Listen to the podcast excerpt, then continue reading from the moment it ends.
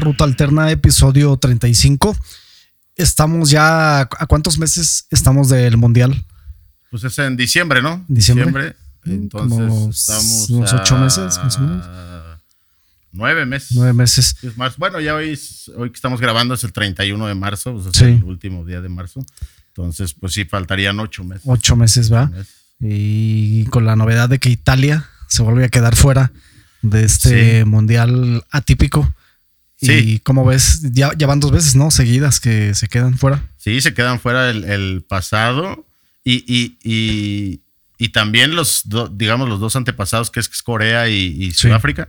Pues también pésimo, pésimo papel el que hicieron y ahorita Claro. estos dos últimos se quedan fuera. Y lo más cabrón, bueno, a mí lo que se me hace más cabrón de, de- de esta última es que son los campeones de Europa, ¿no? Y Sí. prácticamente es el mismo equipo con el que quedaron campeones de Europa, que ser campeón de Europa es, eh, pues no, no es tapapita, ¿no? No, de hecho, que sería como lo que le sigue, ¿no? Del Mundial. Exactamente, o sea, en calidad y en dificultad y Sí. calidad de juego, pues, pues sí. Entonces, pues sí, un, un fracaso total de, ¿cómo se llama? Ma- Mancini, ¿no? Es el técnico ahorita. Sí, Ma- técnico. Mancini, sí, que fue técnico de Manchester City, ¿no?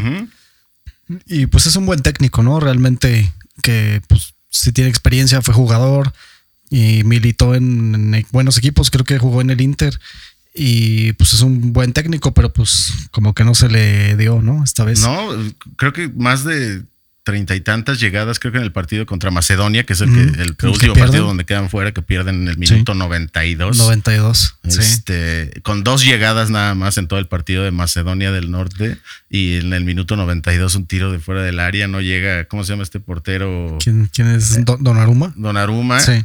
Y, y- y, pues quedan fuera del mundial y un fracaso totote porque pues digo, se esperaba que fuera hasta cabeza de, de grupo Sí. y, y, pues quedan fuera. Y, y- y también otros, digo, más acá en, en Comebol, también, pues Colombia también queda fuera. Y- Ujú. Y, y lo Ah, digo sí. porque pues tiene un equipazo, ¿no? Sí, James, tiene muchos el jugadores. Cuadrado, el S. Díaz, que es, es buenísimo, creo que Sí. está en el Liverpool, ¿no? En el Liverpool, sí. El bueno, Mateus Uribe, no tan, pero Sí, sí. Falcao. Ya tiene tiempo que Colombia exporta, ¿no? Jugadores de muy buena calidad. eh, casi pues, te diría que al nivel de los argentinos, ¿no? De los brasileños. Sí, Y pues sí, no es una selección que tiene nombres importantes que juegan en equipos de la alta élite, ¿no? Como la Sí. Juventus y en algún momento James estuvo en el Real Madrid, Claro. en el Bayern Múnich, ¿no? Me parece que Sí. es, creo no, no, no sé ahorita dónde esté, pero lo recuerdo ahí. No, y, y también pues se va a meter Perú, ¿no? Al repechaje. Sí. También dejando fuera a Chile, que Chile lo que tiene es, pues, ya la generación de, de, ya sabes, Vidal y Medel y todo eso. Sí. Pues ya no, Ya como que no ha habido un cambio generacional y, y, pues tal vez eso les ha afectado, que no ha salido una generación nueva de, de- de muy buenos jugadores como fue esa. Sí. Este, entonces, pues, para mi gusto, esa- esos tres equipos como que eran, pues, que esperabas verlos en el Mundial, Italia, Colombia y Chile. Sí. Y lo más seguro es, bueno, depende de quién le toque a, a- a Perú en el repechaje, pero pues a lo mejor y Perú se mete al, al, al mundial, ¿no? Al mundial, sí, está la posibilidad. Y es que sí hay una diferencia no muy grande entre Conmebol y, y con CACAF. Sí, ¿No? no, hombre, o sea, o sea, México, si, si- si sigue jugando así como está jugando México, que, que digo, ya estamos en el mundial, este, pues la verdad vas a ir a, a- ir a hacer el ridículo. Ojalá y, porque te digo, todavía quedan ocho meses lo que estamos comentando. Sí. y tienen tiempo como de, de mejorar bastante, ¿no? Y que se recupere, que recupere el juego Tecatito y, y algunos que no, no están jugando tan bien.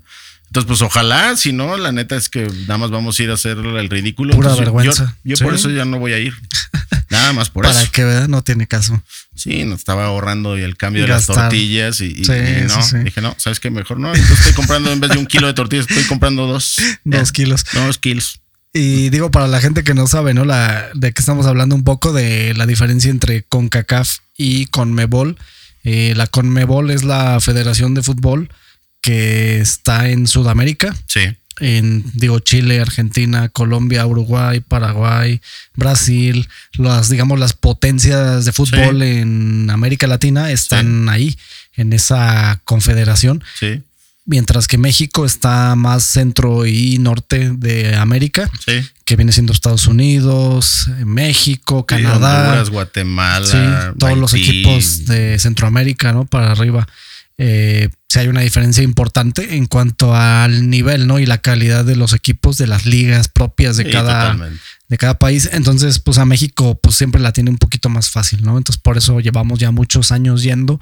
No sé qué sería si México estuviera en Conmebol compitiendo contra un mismo Perú, contra equipos así, ¿no? Que a lo mejor Bolivia, que luego se ve, ¿no? Que dan el campanazo contra los grandes y, y es muy, muy seguido, ¿no? Realmente, o sea, sí hay como que una pelea muy, muy cerrada. Si estuviéramos en, en Comebol, yo creo que no iríamos tan seguido a los mundiales. Sí, verdad. inclusive los equipos grandes, ¿no? han habido etapas, ¿no? Como ahorita digo, platicamos de Colombia como una selección, pues a lo mejor no grande, ¿no? Pero pues sí medianona, este, más tirándole para arriba, que pues digo, no va a ir, ¿no? Y se le ha complicado a otras como a Chile, en algunos momentos a a Uruguay, que también Uruguay tiene una selección muy buena de fútbol. Paraguay, que pues es como la garra, ¿no? Que le llaman la garra charrúa. la garra charrúa. Por el estilo que tienen, que a lo mejor no es el estilo de un fútbol muy espectacular y avasallador, pero que es un equipo que no vas a golear, ¿no? 5-0, aunque tengas un muy buen equipo porque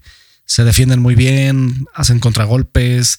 Entonces, digo, estamos hablando mucho de fútbol, pero pues no, pero digo, fue, la neta, ya sabe la gente que aquí hablamos muy seguido de fútbol y fue la gran noticia en estos, en estos 15 días que dejamos de grabar el podcast, pues fue la gran noticia, ¿no? El que haya quedado fuera Italia y apenas ayer o antier que quedó fuera Colombia y, Chile. Entonces, pues son las grandes noticias dentro del, de la noticia futbolística. Y más porque se espera mucho, ¿no? Por ejemplo, de Italia, que es el equipo, digamos, que más eh, resaltó, ¿no? En estos fracasos premundialistas y yo me puse a pensar realmente qué ha hecho, ¿no? Y Italia, equipos como Inglaterra, ¿no? Me acordé mucho de también de Inglaterra, que son equipos que siempre se dice, no, pues hay que tener cuidado con Inglaterra, con Italia, son equipos fuertes y demás, porque siempre tienen jugadores pues muy chingones, ¿no? Sí, en sus ligas. Y ahorita que dices eso, la liga de, de Inglaterra pues es de las mejores y la Liga de Italia ha bajado de nivel. Ha bajado mucho de nivel. Ve las Champions, ya casi los equipos italianos no figuran, no figuran tanto, cuando antes sí, ¿no? La, la, Juve, el Inter, el Milan. Sí. Y han dejado de figurar, y entonces yo creo que eso también ha repercutido en la calidad de, sus selecciones, aunque esta, esta última es una super selección, ¿no? Son jugadorazos, claro. Berratti, muy buenos jugadores. El, mismo arquero, ¿no? Donnarumma. Sí. O sea, sí, hay muchos jugadores de, de alta calidad realmente que no se entiende, ¿no? Realmente por qué luego pasa eso. Pero sí, como dices, la, liga como tal sí ha bajado de nivel a, lo que era en los noventas, ¿no? Por ejemplo, yo me acuerdo cuando éramos chicos, pues tú veías, ¿no? Y pues era el, el Super Inter, ¿no? De Milán. No, Dino Bayo, sí, sí, sí. Roberto Bayo. Ronaldo, ¿no? El, este... Ah, ok, dices de los jugadores que estaban en la liga, sí, claro. Sí, digo en general. Sí. Entonces era como una liga muy, muy chingona que, digo, no, la pasaban, pero de repente había partidos, ¿no? En ESPN y así. Sí, sí. O los de la Champions. Y siempre ver esos partidos era un deleite. Que, que digo, siempre, siempre ya sabes, ¿no? El catenacho y ese de jugar atrás y a manejar los partidos, que es como lo que siempre ha jugado Italia. Pero desde hace unos ocho años ah, trataron de cambiar el fútbol italiano como más, más, más dinámico, más, más, ofensivo. más ofensivo. Sí. Y sí les funcionó. De hecho, Creo que esta selección de, Mancini creo que se reventó 37 partidos sin perder.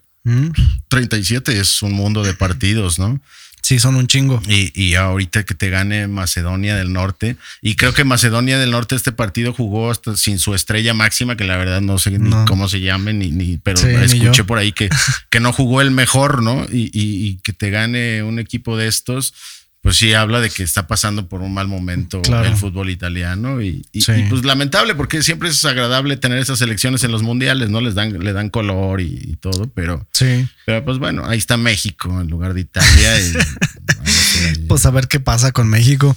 Pero sí, a mí, a mí me gusta ver la liga italiana. Es una liga que está todavía, a, pesar de que ha perdido nivel, pues todavía tiene lo suyo, ¿no? Eh, ves partidos muy aguerridos.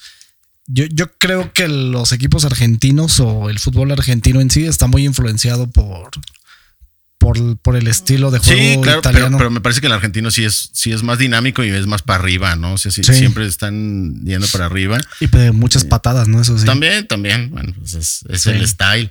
Pero, pues bueno, al final de cuentas es lamentable que no vamos a ver ni a Italia, ni a Colombia, ni a Chile, pero vamos a ver a Senegal, que también estuvo buena ahí, la, quedó fuera también Egipto con este Salah, ¿no? Pues ahorita de los mejores jugadores del mundo y también quedó fuera, entonces que viste, ¿no? Que perdió porque le estaban echando los láseres a Salah a la hora del penal. Ah, sí, sí, sí. Y, bueno, pues así, al final de cuentas así es, así es esas ligas o bueno, esos, esas federaciones como la, la africana, que todavía les falta mucho pues el corregir algunas cosas y se presta todavía. Claro, de organización, ¿no? Y de, pues sí, ¿no? De orden ahí En, los partidos. Pero pues a ver qué nos depara en un, en un mundial decembrino. Sí, decembrino, el primer mundial que se juega en estas fechas. Por, para la gente que no sabe, digo, por las altas temperaturas, ¿no? Sí. En, en, Qatar, que pues básicamente es un desierto. Entonces no lo pueden hacer en las fechas en las que se hace regularmente el mundial que es en que es en julio. Sí, como en verano. Agosto, ¿no? Por ahí. No, verano y pues ahora se va a hacer en esas fechas para, como dices, para que... para minorar el clima, ¿no? El clima. Pero que de todas maneras va a estar bien pelado, ¿no? Porque digo, también muy elitista, ¿no? Porque pues está muy caro para... Sí, es muy caro y, y pues sí, un, otro tipo de, cultura además, entonces sí, como muy exótico, ¿no? Un mundial pues muy exótico. que, se estaba diciendo que a lo mejor ni iba a haber alcohol en los estadios y ah, sí, cosas, cosas, locas, ¿no? Que tienen allá, pues digo, sus leyes, ¿no? Y su, como te decimos, una cultural, pero creo que van a ser como una excepción para estas fechas y esto. Pues yo creo que sí, ¿no? Porque, pues, de eso pues, vive la fiesta, ¿no? Al final de cuentas el mundial es un super negocio. Claro, y, y, está bien, ¿no? Digo, pues, la gente va a divertirse y el que tenga para pagar eso. Sí. Lo que sí es cuestionable, ¿no? El por qué elegir esa sede cuando pues, hay tantos pinches países donde... Pues por el dinero. Yo, yo, sé, no, yo sé que sí es por el dinero, pero sí tienes a un chingo de países donde el fútbol es tradición. Ahí no es tradición, honestamente. No, pero tampoco en Corea y el Mundial de Corea no fue tan, digo, no, no fue así tan brillante, mm, pero... Pero no fue malo. Pero no fue malo. Entonces, pues hay que dar imagino que es una cuestión de, darle oportunidad a todos los, continentes. Y de billete. y, de billete. Sobre todo, ¿no? Por la gente de la FIFA. El balón rueda cuando ruedan las monedas, así es. Sí, son unos pinches corruptazos, ¿no? De esos cabrones que están ahí metidos en toda la organización. ¿Cómo se llama? Infantino, ¿no? El que era de la UEFA. Sí, que está presión y presión que quiere mundial cada dos años. ah, sí, ahora salió, al parecer ya no. Para salir a decir que no. No, va a ser posible. Que ¿no? que ellos nunca habían dicho eso. Ah, cómo no. Puro negocio, ¿va? Y bueno, me imagino que la semana pasada viste los Oscars. Yo, yo la neta no los vi ni, ni los veo ni nada, pero vi todo el mame que se empezó a hacer alrededor de la pues la aparición de Will Smith, ¿no? En ahí con Chris Rock. Sí. Ya todo el mundo, pues este, en esas alturas, pues ya no es noticia, ¿no? Ya todos lo vimos que este vato hace una broma. Chris Rock, quien era el conductor, de los Oscars. Que lo invitan a, presentar un premio. Ah, ok. Y, se, echa, se echa una bromilla. Una broma de... de... la esposa de Will Smith, porque según esto tiene alopecia. Yo por ahí escuché un especial que no, que no es verdad, pero bueno, a final de cuentas está pelona, ¿no? y, el, y el vato este, que es un comediante muy reconocido y que tiene una comedia muy ácida, muy, muy, punzante y que siempre se burla del público, ¿no? Muy típico. lo recuerdo mucho de los premios de MTV y cosas así. Sí, sí, ya, ya, ya, ya, tiene tiempo. Sí. Y, y, se avienta una broma como diciendo, ah, mira, ahí está Will Smith con su esposa. Y, y, hace una broma, ¿no? De una ah, película. De una película de, de que se llama G.I. Jane, que es de, sale, creo que es Demi Moore, si no me equivoco, que, que, sale pelona. y le dice, ah, estoy esperando que salga la G.I. Jane 2, ¿eh? Para ver a Jada, ¿no? Que se llama la esposa. Como burlándose. Y pero pues al principio Will Smith se ríe, se ríe. y el otro parece que se enoja. Y como que le dice, ¿no? Como de. Pues yo imagino que algo le habrá dicho. O alguna mirada, ¿no? Le echó. Una mirada así de que pero para mí todo fue actuación. Mira, es algo que, y es lo que realmente quiero que platiquemos, ¿no? Digo, no es como que un podcast de chismes, pero más bien como la reacción, ¿no? Del ser humano también y de verlo también desde ese lado, ¿no? De si es real o es actuado. Yo la verdad, desde un principio, pues mi opinión fue de, pues esto es un acto, ¿no? Es algo montado que desde un principio, pues a lo mejor hasta se, pusieron de acuerdo y por eso fue y le dio una cachetada en un golpe cerrado, ¿no? Que hay muchas este, opiniones, ¿no? Sobre lo, que pasó aquí, que muchos empezaron a cuestionar si era un, pues un problema muy machista, lo que pasó. Vi, muchas feministas, ¿no? Como hacen, haciendo diálogo, ¿no? De sobre eso. Y de que hay los típicos machitos y que cosas de vatos, que bueno, no sé, a mí no me el, hecho, el, hecho, se prestaba para eso que dices, para tener esta discusión, pero para mí, o sea, hoy estaba viendo porque me propusiste el tema y dije, bueno, voy a ver algo por ahí a ver qué encuentro. Y encontré un video de una chica que es especialista en, en como en leer la, las desde la cuestión de los rostros, el cómo se mueve la gente, las expresiones faciales, las expresiones faciales y, esto. Y pues ella hace un análisis y, pues según ella, pues sí, todo actuado porque fíjate hasta cuando se, para Will Smith y se acerca el, este vato, el vato siempre tiene las manos atrás y hasta como que inclina la cara hacia adelante como... Sí, como que ya lo esperaba, Como esperándose el golpe y, no sé, para mí fue show. y y porque el, es una realidad que, el, rating de los Oscars ha caído, ha bajado. Sí, bastante. Entonces, a lo mejor y fue un, un, pues sí, algo, como te digo, un montaje para elevar el rating, porque es una realidad que subió el rating cañón y se sigue hablando hasta el día de hoy. Sí, nosotros lo estamos platicando, ¿no? los, exactamente, y memes y, todo lo que quieras y que porque gana el Oscar a mejor actor Will Smith y, y, pues luego sale y pide disculpas y y, llora y la llora y hace todo, todo el show, ¿no? Entonces, pues para mí fue algo muy, muy de Hollywood. Todo, todo este drama y todo lo consiguieron, que al final de cuentas era eso, que a mí lo que más se me hizo más agradable o bueno, me gustó, fue que cumple 50 años eh, este año el, el, padrino. Y pues que haya salido ahí Al Pacino, Robert De Niro con, con Coppola. Entonces, pues, eso me gustó porque, pues digo, me encanta esa película. Soy, soy, soy, fan del padrino. Entonces, pues eso. Pero lo que más, de lo que más se habló a final de cuentas fue de Will Smith. Del putazo. Y, el revés que le amarró ahí a, a, Chris Rock. Digo, no sé, no, pero a lo mejor en otra circunstancia le hubiera metido un puñetazo, una, una cachetada. Pues sí, yo creo que o, te le dejas ir a chingadazos consecutivos, ¿no? Nada más, una, nada más una. Como, ay, toma, ¿no? Fuchi, no te juntes con esta chusma. sí, sí, estuvo muy mamucas, ¿no? Eso. Y te digo, salieron como diferentes pues perspectivas, ¿no? De lo que pasó y opiniones y mucha gente dijo eso, ¿no? Que, que pues era como, como que un acto de un macho defendiendo a su mujer y que no sé qué. Algunos, no muchos, mm, coincidimos en la opinión que tú tienes de que fue un, pues algo montado, ¿no? Algo que se que está predeterminado ya y que pues lo hicieron así como para generar más rating. Por lo mismo que mencionas, ¿no? Que pues ahorita últimamente los consumidores de los Oscars, pues digo, pues es pura gente mayor, ¿no? Ya no, los chavos no ven eso.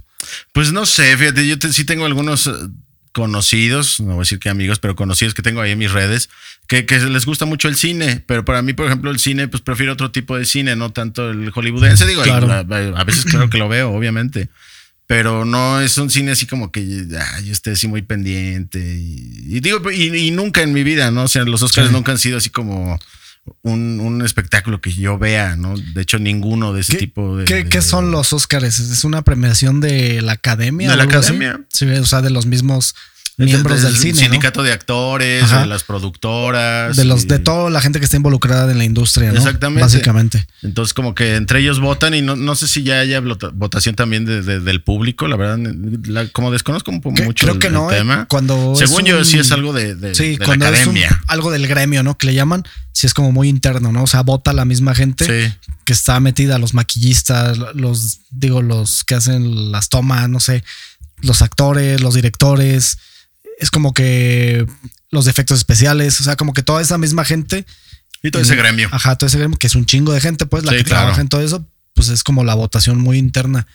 Eso es lo que yo tengo entendido, ¿no? A diferencia. Sí, de hecho, creo que más bien sí. De hecho, hay una premiación de la película del premio del público o algo así. Creo que sí tienes razón. Que es donde sí votan, ¿no? que es lo mismo que los Grammys, por ejemplo, en la, en la música. Sí, y que ganó, por cierto, también un Oscar, creo que a mejor película pues ahí donde sale tu, tu ídolo, el Eugenio Derbez, ¿no? También. ese güey anda bien clavado ya, ¿no? no me ahorque. Ya anda bien clavado ese vato, ¿no? En, en Hollywood, ahí haciendo. En Hollywood y, echándole caca a mi tren Maya, hombre, también. Ah, sí, también. De activista, ecologista. Anda de, de Fifi, dirías tú. Pues de ultraconservador, vaya. Sí, de, ultra, ultraconservador de derecha. Exactamente, neoliberal. Están molestísimos, dice tu tío están enojados porque les molesta ver que este país esté avanzando. No, qué chingas, va a estar avanzando. Pero, pero sí, para mí fue, fue, un rollo hollywoodense más, de los que hemos visto muchas cosas. Pero, pues digo, se prestó, como dices, a hablar de algunas cosas de machismo, a hablar de, por ejemplo, salieron miles de análisis de Salieron muchas cosas, incluso le sacaron como cosas viejas de que decían que a lo mejor ella tuvo una relación con Chris Rock, ¿no? Que fue el que hizo la. Es que, es que ellos llevan, llevan una relación, ¿cómo se llama esta de poliamorosa? Mm, sí, es lo que te iba a decir, una relación abierta, ¿no? Exactamente.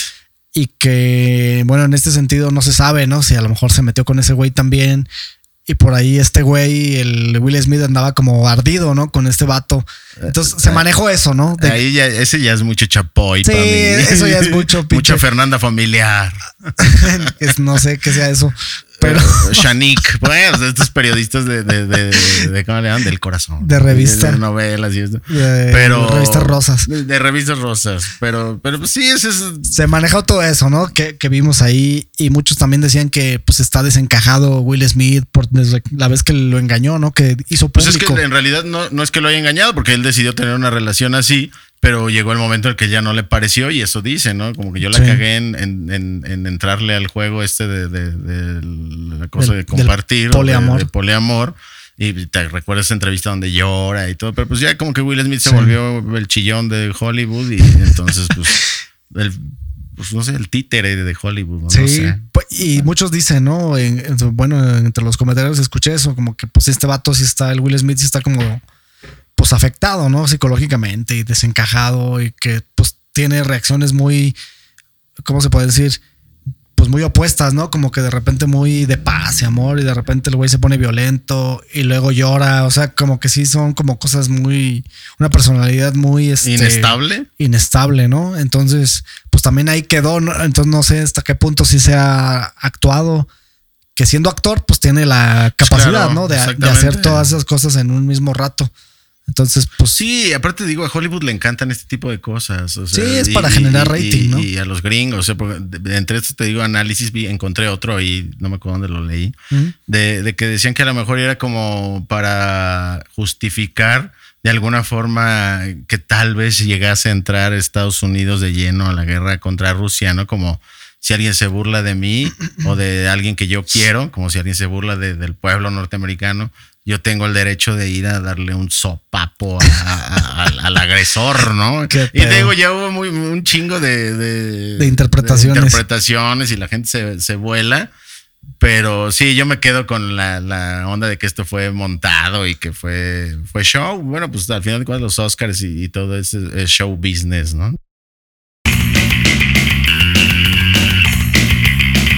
Cortometraje de Carpe Diem de Alejandro Cárdenas. Sí.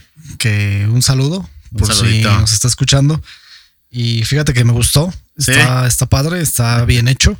Digo, yo no soy el gran cineasta, cinéfilo ni nada, ¿no? Pero me parece que está muy bien hecho, tiene muy buena imagen. Como te comentaba hace rato que platicábamos fuera de micrófono, eh, tiene como muy buena fotografía, muy buenas escenas que, que dije, órale, este está chingón, ¿no? Está muy bien hecho el tema sí está como que, pues, un poco elevado, ¿no? Por así decirlo. Eh, a lo mejor para una mente cerrada sería como que un tabú, ¿no? Sí, sí puede llegar a incomodar a, alguien, digamos, muy, muy católico, muy conservador. Este, nada más para dar un contexto más o menos o de, o de qué va. Sí. Pues es la historia de, de, de Dimitrio, Demetrio, Demetrio, perdón, Demetrio, que pues digo, se queda queda este viudo, viudo. Y, y, este y bueno cuando recuerda a su mujer y, se toca se masturba pues. se masturba este según él se le, se le aparece Dios y le dice algo así como el cielo es aquí en la tierra es el mensaje. Sí, el cielo es el cielo es aquí el cielo es aquí, entonces busca la manera de como pues hablar con un padre y le, le, explica y el padre, pues según él, había tenido un sueño similar hace muchos años entonces, pues bueno, van a. Va como con un cardenal. Sí, como sí, como un, pues sí, un, una autoridad. Una autoridad de, la iglesia. eclesiástica y de la iglesia. Y pues le cuenta el padre, ¿no? Oye, ahí tengo un vato en mi pueblo que, que, que le pasa esto. Y pues obviamente lo manda a la chingada. Lo manda a la chingada. no, no te pases de lanza y la chingada. Sí. Pero pues bueno, ahí se desarrolla ya una historia pues con una chica que también trabaja para la iglesia, porque no, no es una monja como tal, pero una chica que trabaja ahí en, pues con los padres. Sí. Y pues bueno, resulta que también ella pues como que empiezan a tener intimidad, ¿no? Empiezan a tener intimidad y entonces ella pues dice, bueno, pues si tú ves a Dios cuando pasa esto, pues vamos a estarlo viendo lo más seguido que podamos, ¿no? Sí. Y, bueno, es una historia... Y, a la mera hora no lo ve, ¿no? Cuando ya se, digamos, pues tiene su orgasmo, ¿no? Teniendo relaciones con ella. pues ahí ya no vio nada, nada más lo veía cuando él estaba solo. Sí. Entonces no sé qué interpretación le darías tú a toda esta historia pero pues yo veo como que un vato, ¿no? Que está pues deprimido a lo mejor. Sumido en, sumido en su soledad. En su soledad y pues como que empieza como a debrayarse un poco mentalmente, mm. a tener algunas visiones que a lo mejor hasta pueden ser esquizofrenia, ¿no? Uno no, sabe, digo, es... jugándole, jugándole chueco la mente por su soledad. Claro, y, todo lo que le había pasado porque era viudo y demás, ¿no? Y al final como una persona muy cercana a la iglesia, digamos, muy religioso, porque es como de un pueblito, ¿no? Así alejado. Un pueblito muy remoto, ¿no? Muy remoto. Que no se dice de dónde es, ¿verdad? Nada más, pues... Pues mira, el, digo, el, el, de cómo logra hacer este, este corto, que sé que lo escribió ya hace, ya hace un tiempo Alejandro. Ok. Pero lo mete al, se llama Concurso Nacional de Proyectos Cinematográficos de, del IMCINE y es por zonas y él mete el proyecto como de, la zona noreste. Él, es, pues según yo, es de Piedras Negras, pero más como de Monterrey también, ¿no? Estudió en Monterrey. Y este, pero pues gana el premio y, le financian el, hacer su, su cortometraje. Entonces, pues supongo que lo, grabó por allá. Tengo entendido que sí lo graba en, el norte. No sé en qué parte, la verdad. Y este, y pues bueno, lo comentamos el podcast pasado, porque digo, él, nos escucha, somos, amigos ya de, pues ya de hace muchos años. Este, él es periodista y lo conozco pues por la, cuestión periodística. Y este, y, ¿qué, te iba a decir? O sea, Ah, y bueno, entra el, corto a, los Arieles y lo comentamos el partido porque fue seleccionado y es de, eh, hay 25, 25 categorías para los ah, premios de los Arieles. Él entra en el cortometraje ficción, que son ocho, ocho cortometrajes los que están eh, en concurso. La verdad, hoy busqué la fecha de cuándo van a ser las premiaciones, no, no lo encontré. Pero bueno, vamos a estar ahí pendientes por si, si es que gana el Cárdenas, pues que nos invite una caguamita, una caguamita. cuando menos, porque ¿Sí? Pues últimamente no, no he visto nada de su amistad, ¿no? Puro hate hacia las chivas. Puro hate hacia las chivas y, nada más estarme mandando mensajes de, los tigres y todo. Pero, pero me, me, da gusto, ojalá, ojalá y gane, porque, porque pues, no es fácil hacer cine en México. No, no, no. Te digo que yo lo, te comentaba fuera de micrófono que yo lo conocí en, en, en Yucatán, él haciendo un documental sobre, sobre, bueno, se llama El Oasis San Juan de Dios que es sobre la historia de, bueno, gente que tiene tres tipos de marginación diferentes, que es el, ser maya, maya hablante o indígena, pues, el ser homosexual y además ser portador del VIH, ¿no? Entonces, pues él hizo un documental que le llevó muchos años, como tres años en hacerlo, que, que también se los recomiendo, se llama Oasis. Y, y pues bueno, y, siempre ha tenido la idea de, hacer cine, ¿no? De, hacer más cosas con el cine. Luego me lo compartes, ¿no? Sí, sí, sí, claro. Y, lo igual compartimos, a la, gente. Lo compartimos ahí con la gente. Igual Carpe Diem se lo compartimos a la gente que ahorita está ahí gratis. En Film Latino. En Film Latino, que fue donde yo lo vi. Y sí, lo, lo compartimos. Y pues creo que esto habla bien de nuestro podcast, ¿no? Tenemos escuchas con talento. Sí, sí, sí, claro. Pues gente que le sabe, gente intelectual Digo, sí. No, sabría decirte si Cárdenas sea muy intelectual. pero tiene talento. es, un buen vato y, tiene buenas ideas, porque la neta, pues él escribe el guion y, hace la dirección del corto. Entonces, como dices, tiene muy buena fotografía. La música también es, está chingona, porque es, mucha música como con cuerdas, con chelos. Y, en momentos muy puntuales, ¿no? De, digo, sí te hace sentir algo cuando lo estás viendo y pues eso marca mucha diferencia. Sí, de hecho yo veo un, corto X. Veo mucho avance de, digamos, de la cosa visual de, Oasis, no por demeritar a Oasis, porque también es, muy buen documental, que, es muy diferente hacer ficción a, un documental, no estás hablando de historias reales, pero algo que, siempre comenta Cárdenas desde que yo lo conozco y de, también entrevistas que le han hecho a partir de Oasis, que a él siempre le ha gustado el contar historias chiquitas, o sea, no, no ya sabes, estas grandes historias con personajes ultra conocidos y como buscar historias chiquitas, pero que tengan mucho, mucha sustancia, mucho de qué, de qué hablar y que te digan algo más de. Que a final de cuentas, creo que eso habla más de la, de lo, pues sí, ¿no? De lo que es la realidad que historias extraordinarias. Sí, a mí lo que me gusta también del periodismo, hablar de un tema grandote, pero a partir de historias chiquitas, porque te, lo hace más cercano y te permite como entender más las situaciones y los contextos. Entonces, pues digo, este es un, me acuerdo que me lo mandó antes de que se, de, que lo terminara, me lo mandó cuando todavía el, sonido no estaba bien y, todavía le faltaba ahí un poquito de producción. Pero me dijo, chécalo a ver cómo, cómo lo ves. Y recuerdo que lo primero que le dije, no, está bien blasfemote, ¿no? Pero, pero de, de cotorreo, porque así nos llevamos, no, no, no, no por mala onda. Pero vi algunos comentarios de, algunas chicas, pues como hasta más, como, como dices, de, corte más feminista, que, que como que lo sintieron muy agresivo. Y, y, no dudo que te digo que gente que sea muy católica pues pueda, pueda sentir que, que, es como un tipo de agresión. Pero yo creo que pues así son los cortos y de eso se trata el cine. Y, yo, no, yo no siento que tenga mala leche pues la, la, historia. No se ve así. Yo bueno, yo no lo tomé así, sino pues es una historia, ¿no? Que a final de cuentas converge en una realidad que, que pues ahí está, ¿no? En el que pasa en muchos pueblos a lo mejor. Y de hecho pasan cosas, ¿no? Digo, pues es un, es un corto y pues dura poquito, pero... Con media hora dura Como media hora. Y por ejemplo, cuando llegan al hotel, este, cómo los tratan, ¿no? O sea, el, clasismo ahí, porque son así morenitos y... Sí, sí, sí. Pues digo, cosas que sí existen. Claro. Y que pues casi nadie dice. Sí, y además que tiene un final cómico, bueno, no, no, le vamos a dar aquí el spoilerazo. No está triste, pues, ¿no? no, e, e, es, cómico el, final. Que pues dices. Está muy bueno el final. Bueno, a mí fue de lo que más me gustó el cómo acaba, porque dice, chale, pues sí, así es esto, ¿no? Así es esto. Entonces, pues la cosa es recomendarlo, ojalá y no sé, ahí la, neta también en los Arieles, no sé cómo sea la votación. Creo que ahí sí es más como que la gente vote, la verdad no sé. Pero si, si es así, pues que invitamos a la gente a que vote por, por el Cárdenas. Sí, ahí vemos, ¿no? Si es así, pues ahí compartimos algún enlace o lo que se pueda.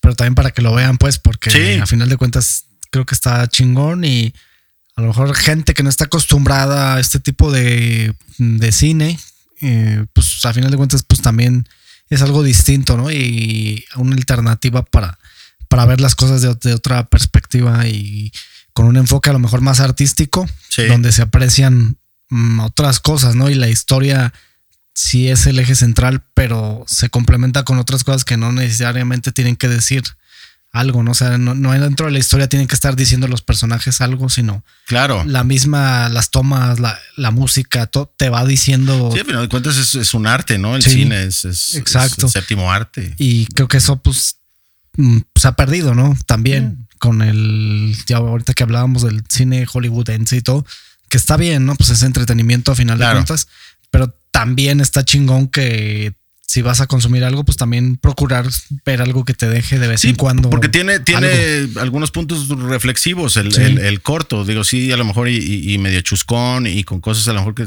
pues, algunas personas se pueden sentir violentadas, pero sí, sí tiene también esa apertura a pero, es que de hecho, eso es lo chingón, ¿no? De, de, un corto así, que a lo mejor alguien lo puede sentir así como agresivo o así, pero si lo analizas bien, pues puedes reflexionar sobre eso, ¿no? Que a lo mejor el, mensaje es otro y sin necesidad de explicar mucho. Y, y, eso es algo que se me hace a mí chingón, ¿no? De este tipo de, de cine.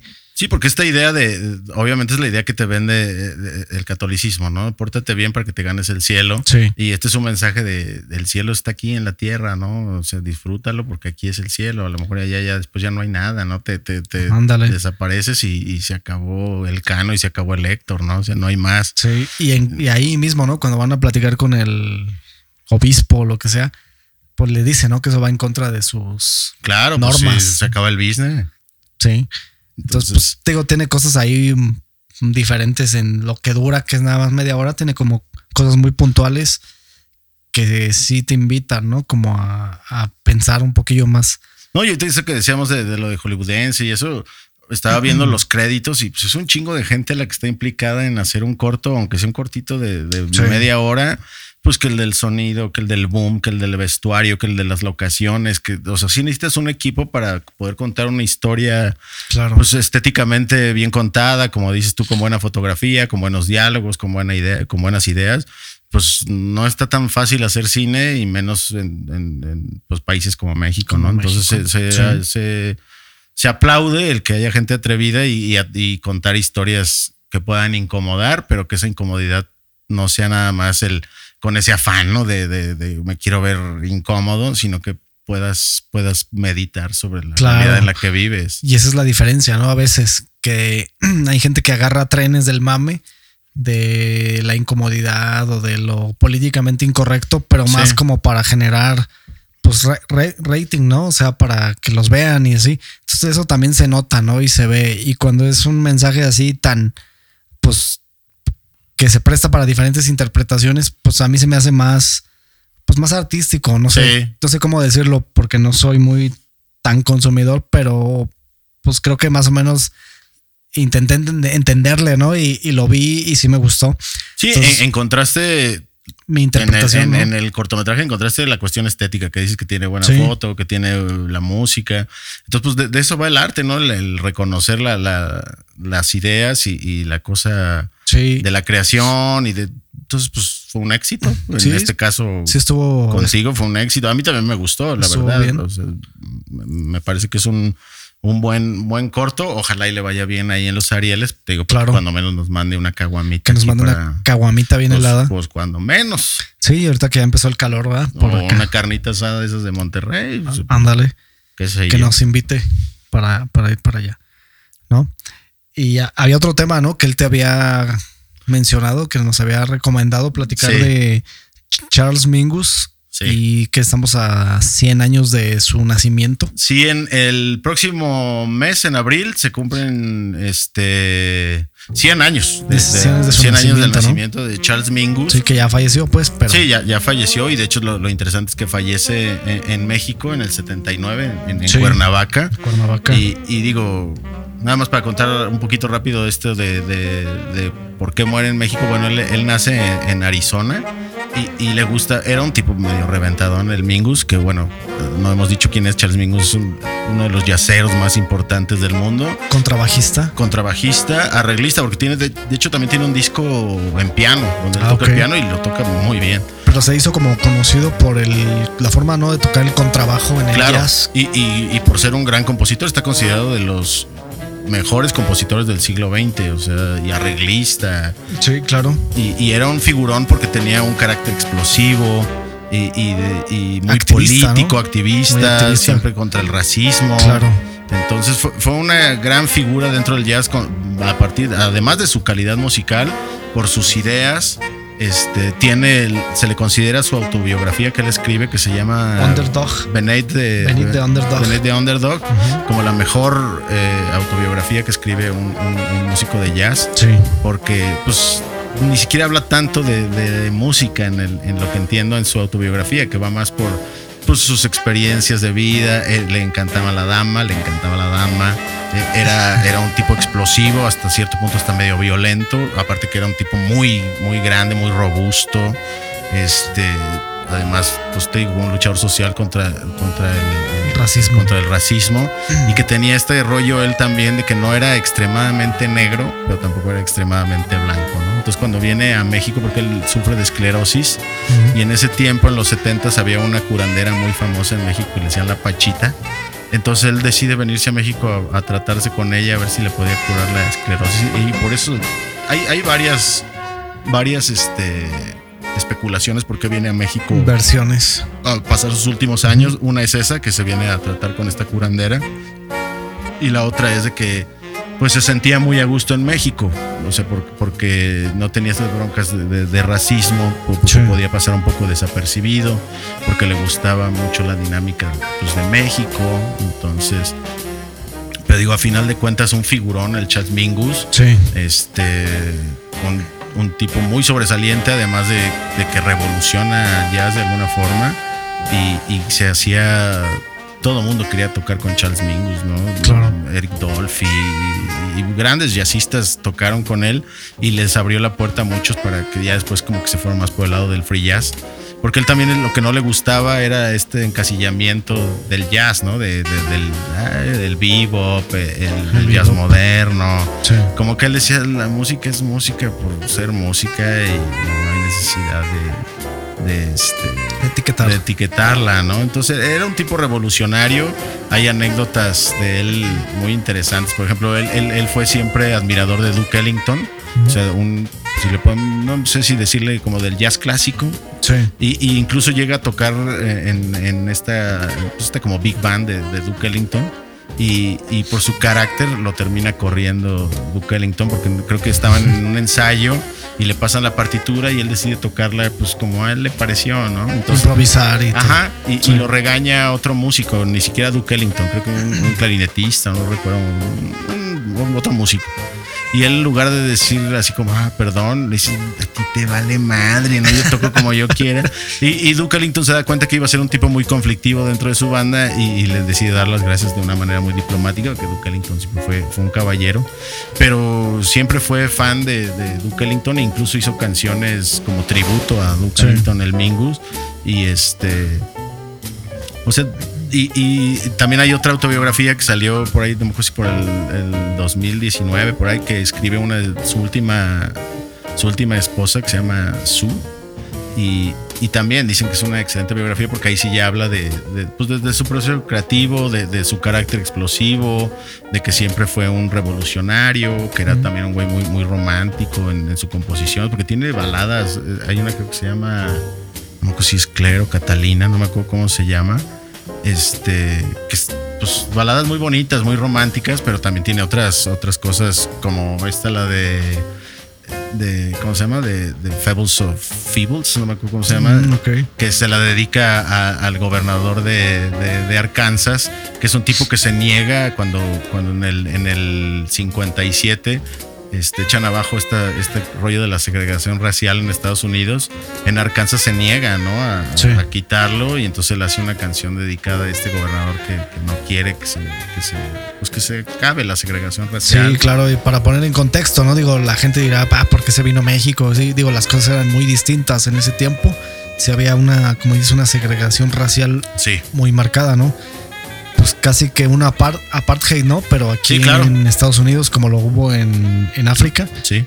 en Sudáfrica. Entonces, pues básicamente era sufrir eso, ¿no? Mucha discriminación, mucha apartamiento del resto, ¿no? De la, de la comunidad negra. Claro. Entonces, por eso todo esto, ¿no? Y que ya no es, pues, las cosas a lo mejor ya no son así, Sí. pero sí estuvo muy marcado en un Sí, tiempo. Y, y que además el jazz es, digamos, uno de los elementos principales para acabar con esto de la segregación racial, ¿no? sí, Porque tuvo un papel, ¿no? Socialmente muy importante. Muy importante, sí. este, digo, ahorita más adelante vamos a hablar de, de otro documental so- sobre el jazz, pero Sí. pero sí, efectivamente, el, el jazz es.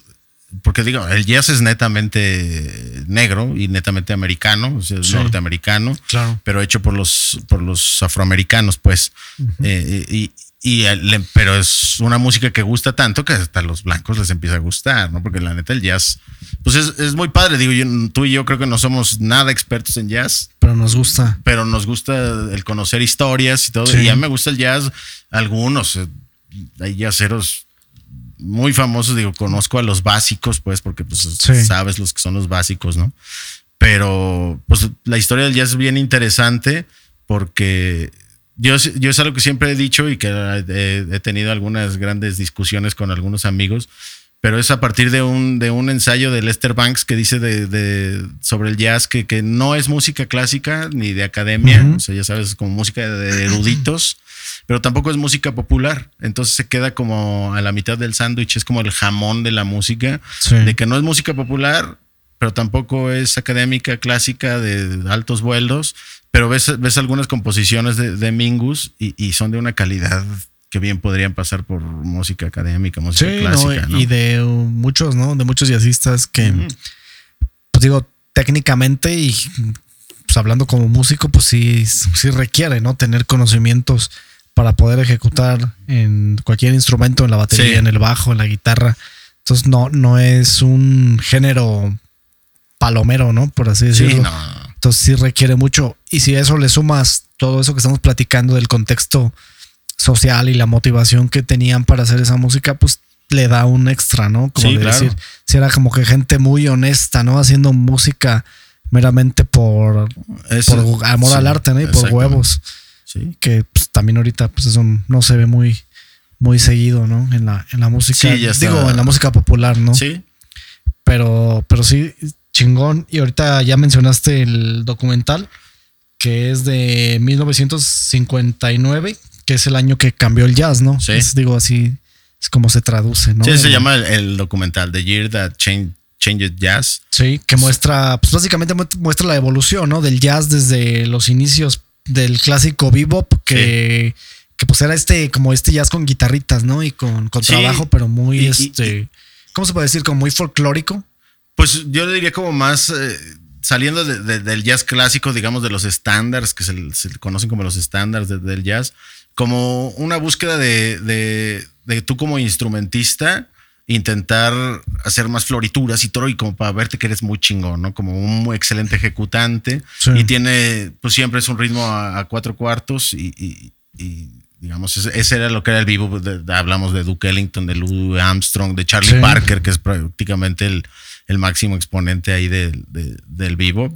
Que, que muchos... En los 40, ¿no? Más o menos Sí, cuando. como 40 como explota. a mitad de los 50 Sí. y, y que digo muchos Miles tocó con, con Parker Sí. entonces pues sí era como digamos el vivo pero lo que estaba pegando hasta este año que es donde salen estos de lo que va el documental de estos cuatro discos fundamentales de, de estos cuatro jazzistas también me parece que fundamentales que es Miles Davis, Miles que es Davis uno- con, con The Kind of Blue Kind of Look, un es discazo, ¿no? el disco más vendido de jazz en la historia El- sí, el más escuchado, ¿no? el más que, escuchado y el más vendido, ¿no? que digamos que mucha gente ha escuchado, inclusive sin saber que es jazz, ¿no? Exactamente. El, el Kind of Blue, que es pues, un disco que yo escuché que sería hace como unos 10 años y pues me gustó mucho, ¿no? Y se grabó en siete horas, ¿no? Siete Imagínate horas. la maravilla. Sí, es un buen dato ese. Sí. Que se grabó en 7 horas, que mucho fue improvisado. Mientras grababan ese disco, mu- muchas de las cosas se hicieron ahí, ¿no? O sea, en el momento.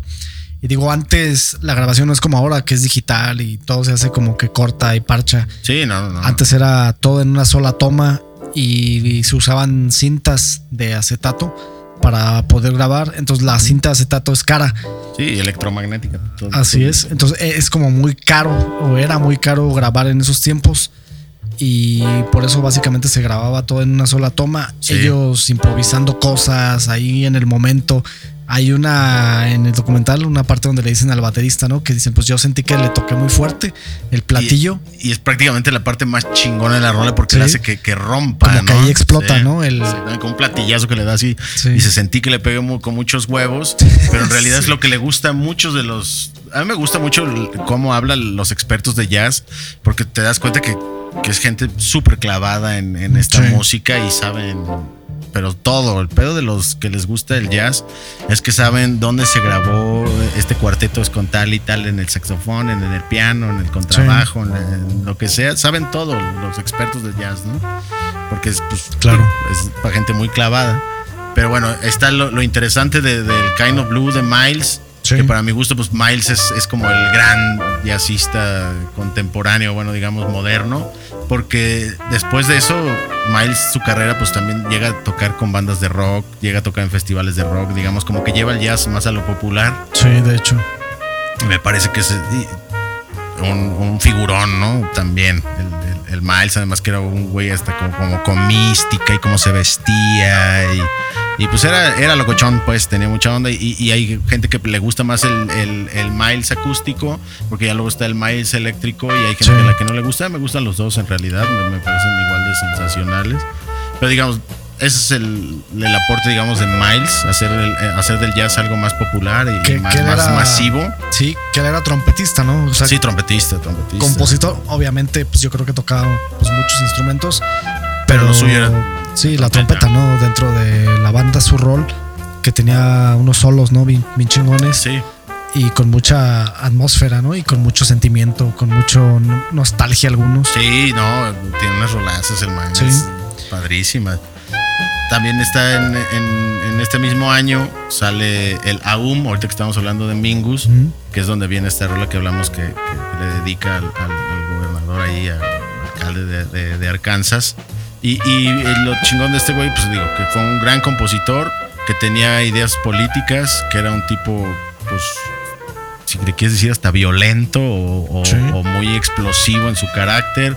Además que pues le gustaba, te digo, mucho la dama, entonces pues, se casó muchas veces. Entonces era, era todo una figura. Hay, un video por ahí donde, no sé si viste en el documental, donde le está disparando una escopeta de la nada. Y así un tipo medio locochón. medio y que, y, que platicando con unos cuates que estábamos hablando de, de Mingus recientemente decían que tenía mucho esto de lo que tiene John Zorn o, Frank Zappa, ¿no? Que les exigía tanto a sus músicos que tal vez por eso corría a tantos, ¿no? De no me puedes dar lo que yo te exijo, entonces saxe la chingada, ¿no? O sea, como no estás listo para, para para ser tú tocando tu instrumento, que era lo que siempre pedía Mingus, ¿no? O sea, como tienes que ser tú, no me, no me des imitaciones, tienes que ser tú llevando tu instrumento al máximo y obviamente metidos en la misma dinámica armónica, tiempos y todas cosas de músicos, ¿no? Que es de mucha improvisación también, ¿no? Sí, claro. Digo, ahorita que mencionaste a John Zorn, de ver un concierto de Naked City o de Masada, ¿no? Cosas así que son ya más tirándole como a la vanguard. Sí, a la vanguard. O al free jazz. Sí, me refería a esa cuestión de, llevar a los músicos ah, al extremo, como sí, claro.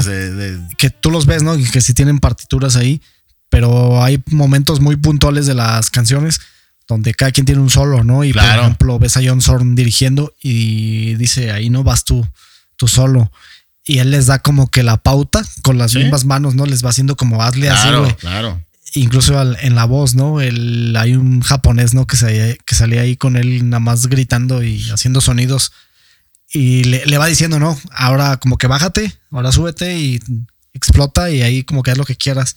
Y después les va diciendo como que métete otra vez, métete otra vez al, a lo que es este el, grupo, ¿no?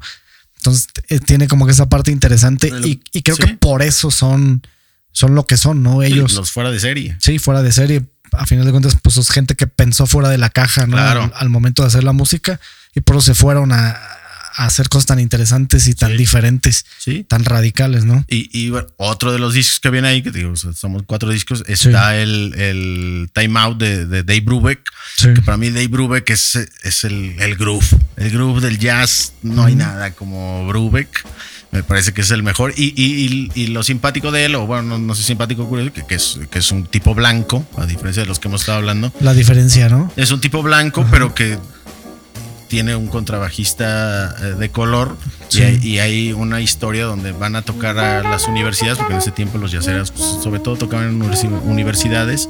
No recuerdo en qué estado de, de Estados Unidos van y, y, le dicen, no, no, no, aquí tu bajista no puede tocar porque pues, es negro, ¿no? Y le dice, no, yo si no toca él, no, no, no toco. Y entonces la gente empieza a, presionar. a presionar de que salga Dave Brubeck y, su cuarteto.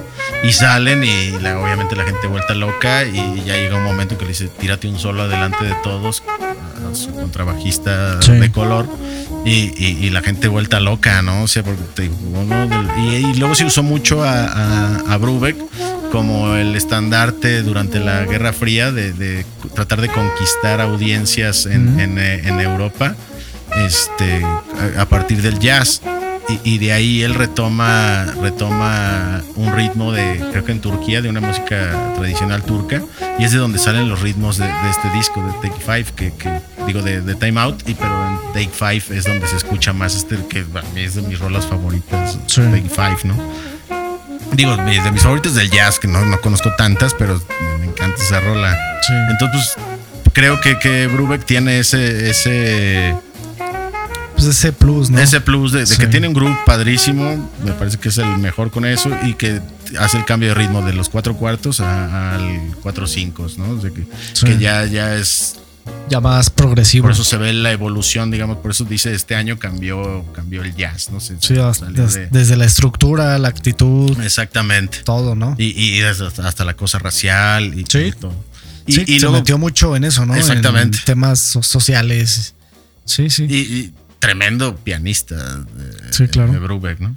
Y, quise dejar al final el, el de ¿cómo se llama este de, de jazz? El de Ornette Coleman.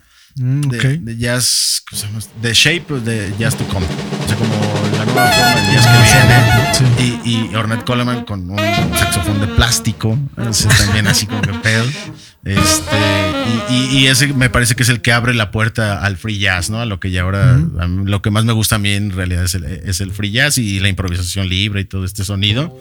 Pero, pero creo que Ornette Coleman tiene eso con este disco, es el que, que sí toca cosas bien diferentes, bien fuera de la caja, como dices. Sí. Y cuentan ahí una anécdota en el documental, creo que ya es en la parte final, donde va a inaugurar un, un- un bar en, eh, en Nueva York, no me acuerdo cómo se llama, un, un bar muy emblemático de- del jazz. Y, y pues la gente a la hora que salen y pues como que dicen, no, qué pedo, esto no es música, esto, Sí. porque ya es totalmente, este, pues hacer cosas bien distintas a lo que venía siendo los, los cánones, digamos, del jazz Sí, claro. clásico. Sí. Y, y no sé si te acuerdas en una parte de- de- del, del documental que dicen que, que lo, lo cabrón de este nuevo jazz o de estos nuevos músicos, que era lo que buscaban, era tirarte la nota, no la que esperaba uno por lo general que dice, "Ah, aquí viene esta nota. Digo, los que saben de música, ¿no? Sí.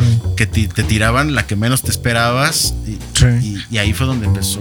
Y ya de ahí el jazz se ha vuelto una locura. Sí, que no fuera- escuchamos- Predecible, ¿no? Exactamente. cambiar como eso de que, ah, cabrón. Y pues sí, ¿no? Por eso también el jazz es lo que es hoy en día. Y es visto con mucho respeto y con mucha admiración por gente que a lo mejor no toca jazz, pero que lo escuchas y dices, ah, ok, está, está, está cabrón, ¿no? Porque nunca te esperas, ¿no? Que sigue en, Exactamente. en las notas y... Y, y creo que no ha perdido eso. Bueno, no sé si ese es mi, mi- mi punto de vista, no sé si tú lo, lo compartas, de que el jazz no ha perdido eso. O sea, no se ha vuelto música de masas Ah, no, realmente. no, o sea, no- no. Se, se utilizan algunos elementos, ¿no? O sea, en la música popular, en algunos Sí. estilos, pero nunca, nunca ha sido como que es mero jazz, ¿no? Digo, pues hay artistas como Luis Miguel que tocan con una con una big band, Ah, ¿no? claro, sí. Y sí, es, sí. pues es como la base, pues es jazz, ¿no? Pero pues sí está muy melódico, dem- demasiado, eh, pues muy amigable, ¿no? Como la parte más amigable del jazz para que pues, la gente le Más, guste. más digerible, ¿no? O sea, Más porque digerible. Sí, porque sí, hay jazz, como, ya más- como dices tú, de avant-garde y ya que hacen cosas pues súper locas, muy ruidosas, muy Sí. a contratiempo, hasta con, con noise, con ruiditos y, y pues ahí sí la gente sí, pues no está tan sencillo de que dices, ah, ahorita me voy a poner a leer el periódico escuchando esto. Pues sí, Sí. no, o, o ahorita a la hora de partir el pastel, pues, pues, no- Claro. no, está tan, tan así. Y, y hay un comentario, ¿no? Que a mí me. Pues no me molesta, pero no me gusta. Que hace mucho la gente cuando escucha jazz que dicen, ah, que es música de elevador. O. Pues digo, se me hace como hasta muy. Es que a- ahí lo que, lo que te decía, lo, lo que llaman los estándares, ¿no? Que, que- que son las rolitas, pues digamos, más conocidas del jazz, Sí.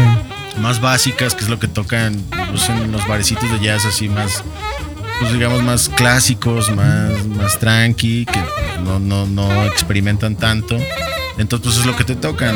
Estos. Por ejemplo, esta que te digo, Take Five se ha vuelto como un estándar, pero a mí me, parece fascinante esa rola y bueno, es que me gusta mucho Brubeck, entonces. Sí, está chido. Pero, pero pues sí, en realidad es- son, son ya estándares. Pero para hacerlos en, en 1959, pues eran, eran, pues era música nueva, que ahorita es lo que siempre a veces platicamos aquí, Sí. que ya está bien difícil o bien complicado que algo te suene a nuevo, ¿no? En ese tiempo, Sí. sí todo te sonaba nuevo porque no había ningún precedente. En cambio, ahora ya Claro. tenemos muchos precedentes de, de lo que quieras. Y aparte la comunicación, ¿no? O sea, ya podemos saber quién está grabando, quién, alguien que grabó algo en Japón ayer, ya lo podemos Claro. escuchar ahorita, ¿no? Y, y sin pedos.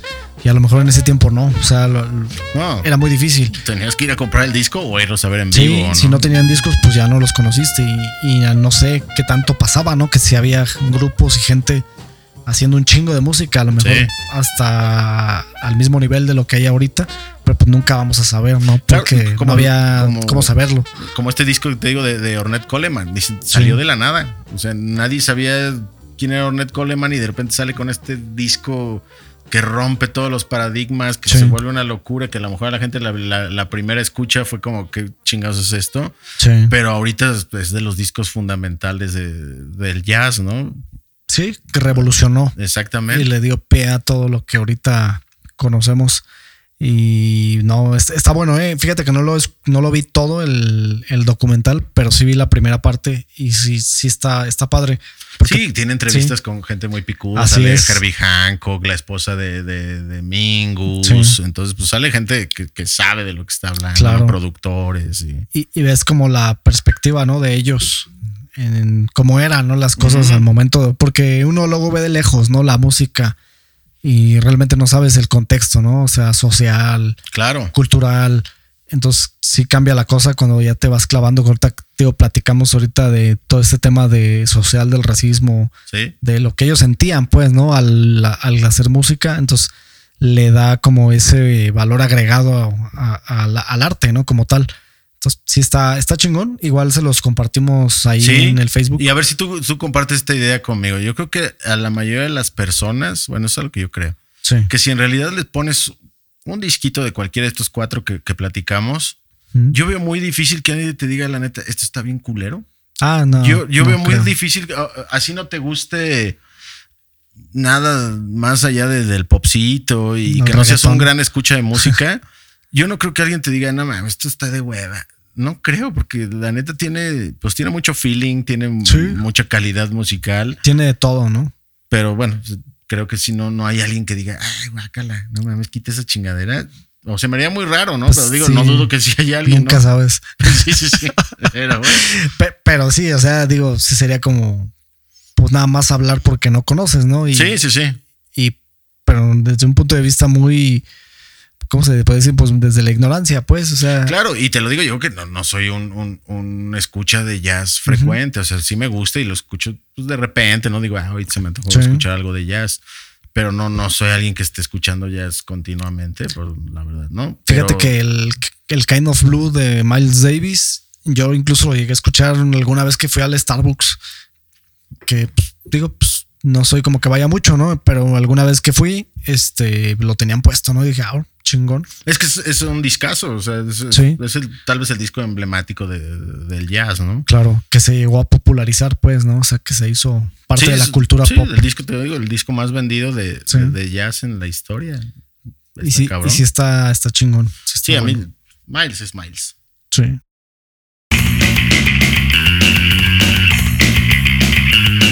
¿Querías que platicáramos de la Mara Salvatrucha? De de esta organización delictiva que hay noticias no nuevas sobre, sobre estos personajes que pues ya como que no se escuchaba mucho, ¿no? Sí, sí, se, dejó de escuchar porque se llegó a negociar con ellos eh, desde los gobiernos de, El Salvador. Digo, vamos para el contexto de, de, dónde salen las maras, estas pandillas, sobre todo la, MS-13 y la Barrio 18, que son las dos grandes pandillas de, El Salvador, ya con presencia en México, en Honduras, en Guatemala y creo, creo que incluso ya en España también, e Italia.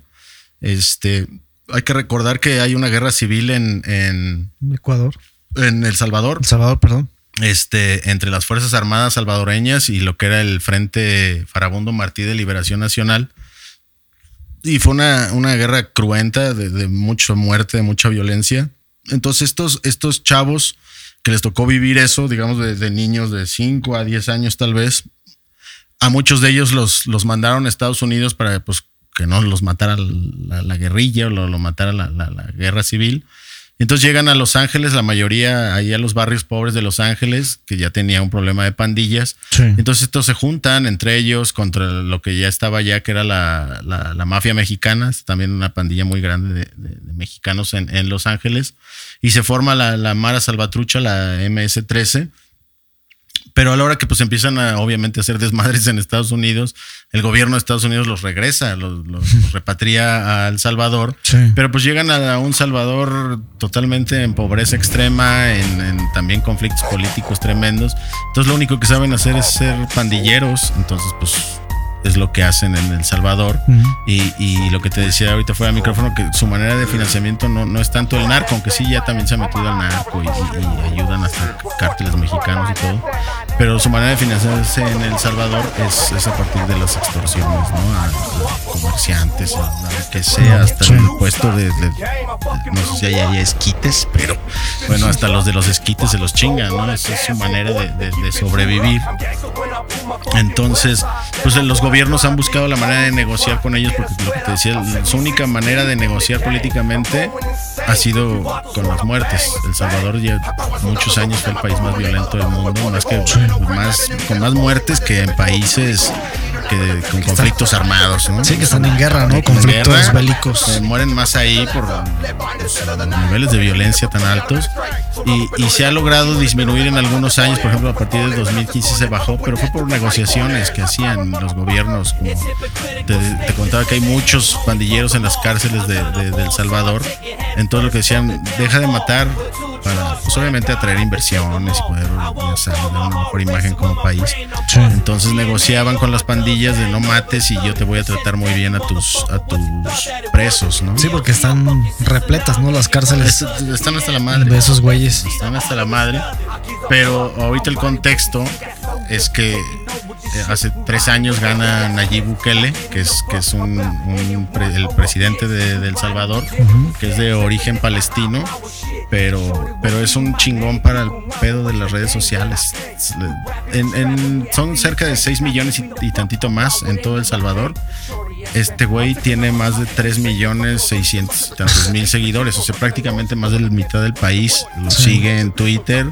Y, y, de hecho él fue parte del partido del Frente Farabundo Martí y fue alcalde de, la capital, pero lo expulsan en 2017 y entonces lo que hace, pues obviamente hacer un partido es, un pedo, entonces lo que él se apropia de un partidillo ahí chiquito y gana las elecciones en 2019 y este y pues obviamente pegó cabrón porque pues sí es pues es un chavo que nunca lo ves de traje, siempre sale con hasta con gorra para atrás y, y, pues ya sabes, barba. Y el primer día que va a dar un discurso ante la ONU, lo primero que hace es una selfie antes de empezar a hablar y la sube a Twitter y sabe de, marketing político y sabe de redes sociales y, y ha tenido, o sea, cuando empezó pues sí tenía un discurso, ya sabes, de pues de modernidad, de vamos a acabar con la violencia, pues ya sabes, muy, muy millennial, muy millennial, la neta. Y, pegó cabrón y fue noticia de el nuevo figurón de, Latinoamérica es un tipo como Nayib Bukele. Pero, pero a final de cuentas se está convirtiendo en un autócrata más. Y, ahorita eh, El Faro, que es el, primer periódico digital de, Latinoamérica y que sale de, este, de ahí de, El Salvador, pues descubrieron ahí unos documentos donde se hacían negociaciones, negociaciones bajo la mesa con, los líderes de las pandillas, pues para bájenle a los asesinatos y les vamos a dar un chingo de privilegios en las cárceles, ¿no? Ya sabes, droga, mujeres, fiesta, todo el pedo. Pero algo pasa en estos últimos meses, yo creo que se caen esas negociaciones y como te digo, la única manera de negociar de estos tipos políticamente es a partir de la sangre y de la muerte. Entonces, este fin pasado hubo cerca de 80 asesinatos, creo que 12 el viernes y al día siguiente la locura con más de 60 y tantos asesinatos. O sea, la locura. Digo, ahorita en México vimos lo que acaba de pasar en, en, el partido. No, en no, hombre, lo que pasó apenas hace dos días en, en este ¿cómo se llama? En Sinapecuaro, ¿no? En Michoacán, ah, que llegaron a este palenque y mataron a más de 20, 20 personas. Entonces, pues también aquí no estamos así como que tan, tan relax, ¿no? Pero digo, allá sesenta y tantos y, mataron gente, pues que, como te decía, el vendedor de esquites, al que está, vendedores ambulantes. Pues se mataron a, gente que no tenía nada que ver, gente inocente, pero era su manera de, de presionar al gobierno. ¿Y cuál fue la respuesta de Nayib Bukele? este, declarar estado de excepción. Como ya tiene mayoría en el Congreso, tiene una mayoría abrumadora en el Congreso, creo que solo hay 20 en oposición, o sea que no es nada, y creo que son 100 diputados, o sea, ni figuran los cabrones. Entonces, pues declaran esto. Entonces, ahorita te pueden, por ejemplo, tú que tienes tatuajes, porque, pues bueno, una de las características de los maras es que están todos tatuados. Sí. Entonces, tú que tienes tatuajes, aunque no tiene nada que ver con la mara, que son muy característicos sus, sus tatuajes, pero a ti ahorita la policía de allá o el ejército de allá te puede arrestar sin que saber nada de ti ni nada, nada más porque estás tatuado y, pues estás feo. Este, y, tienes cara de maleante. Bueno, yo no. Es un supuesto, ¿no? es un supón, es un supón. Este, te pueden meter a la cárcel. Esto va a durar durante 30 días a partir de antier. 30 días que el ejército y la policía va a poder hacer detenciones arbitrarias, va a poder eh, checar tu celular, va a poder, va a poder hacer lo que quiera.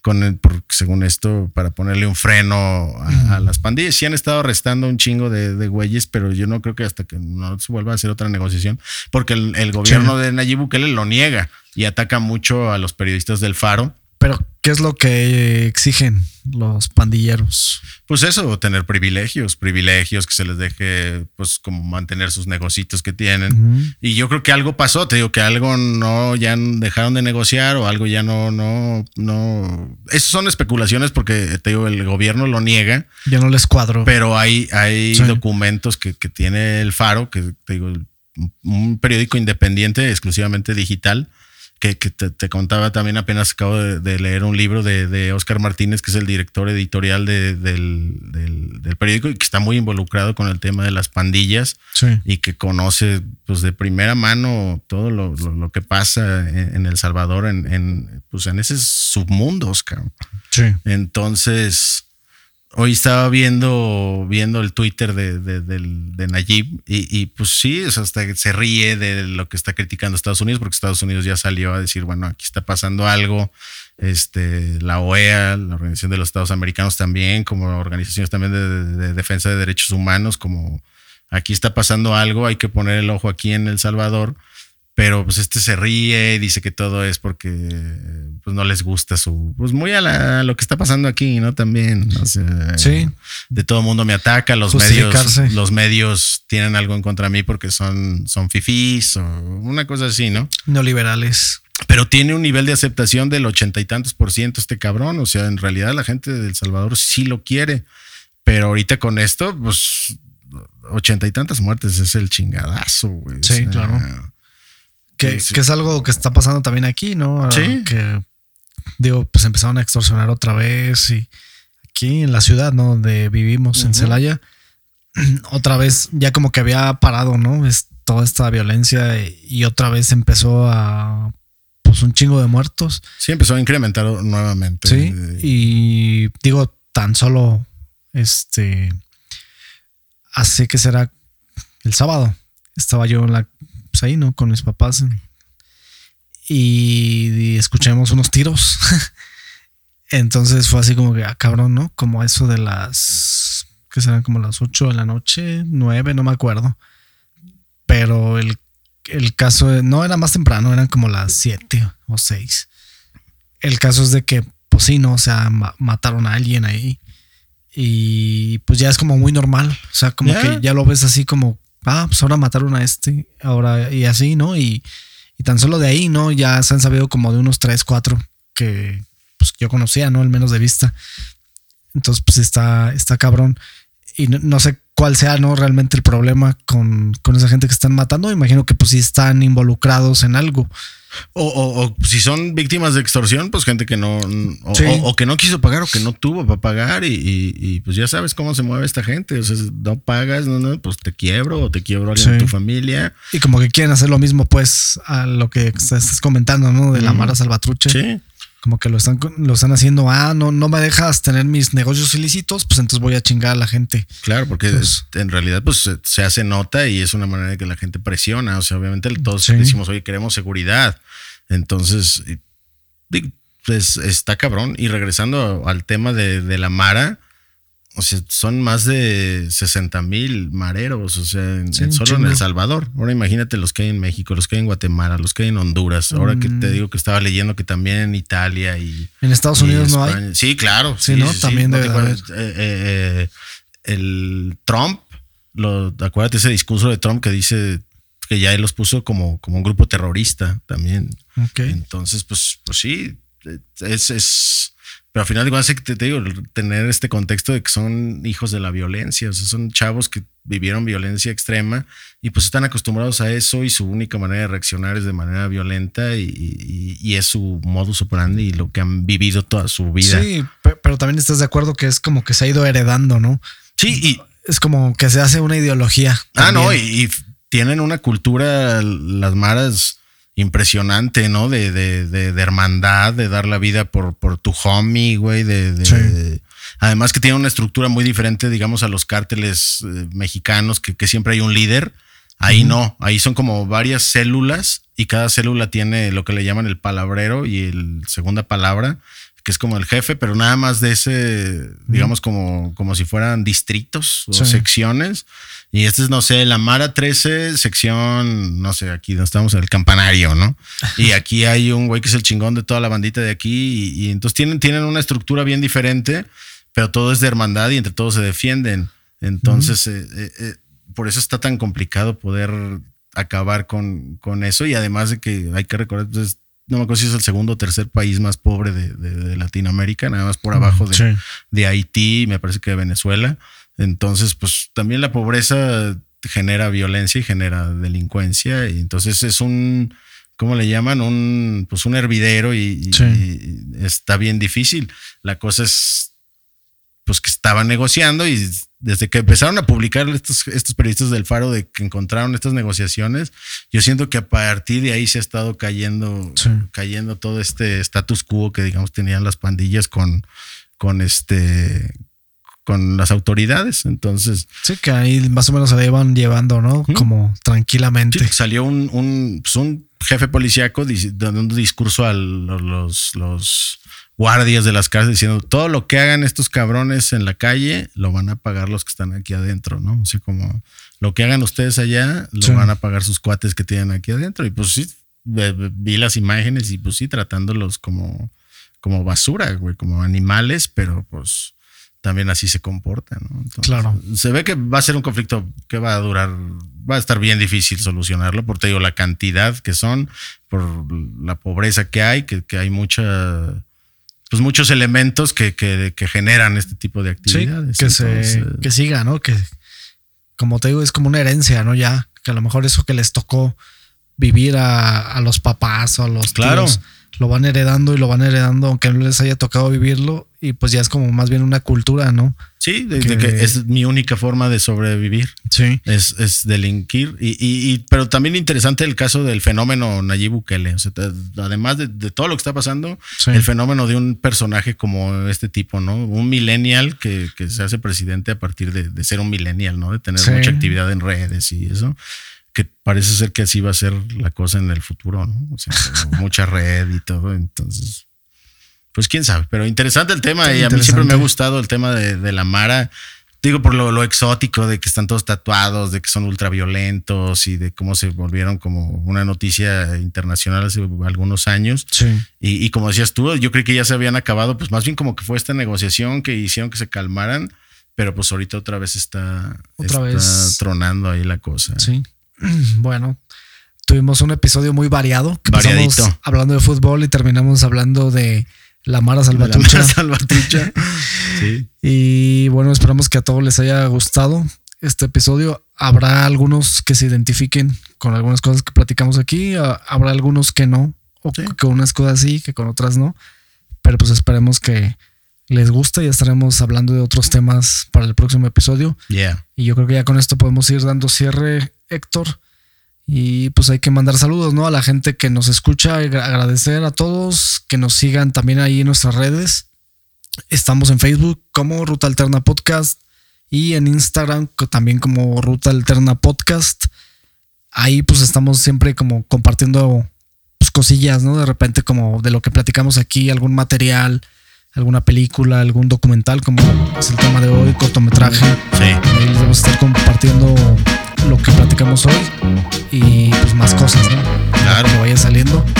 Entonces, pues yo creo que nos vemos y nos escuchamos para la próxima. Yeah. Saluditos. Adiós. Checking in from the left coast where we take sound that combines sunshine with rhyme, move them around. Take it slow, watch the smoke we blow. Bring California swing and this thing for show. Well, hey there, baby doll, dance the go go off a little. Mentally, I see it in slow mo. Hollywood, the East Side, Hub City, and Frisco. Calles to the playas, fires up in the disco. Whoa, whoa, oh, now here we go. Mira, delincuentes, bum rush the show.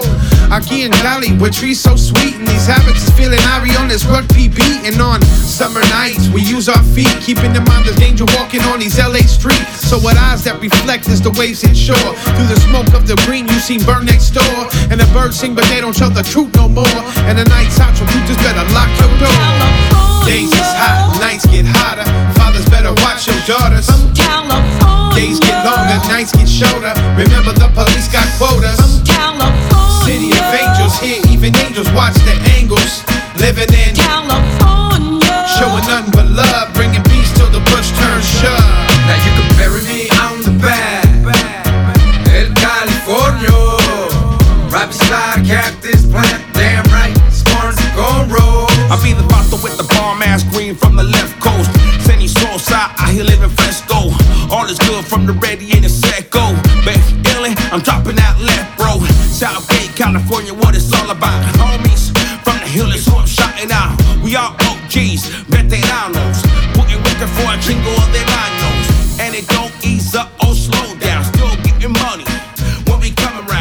know what's up? We delinquente. 25 years I've been familiar with these gente. Check me out on the new LP. Tequila shot and the jet fuel trees. Red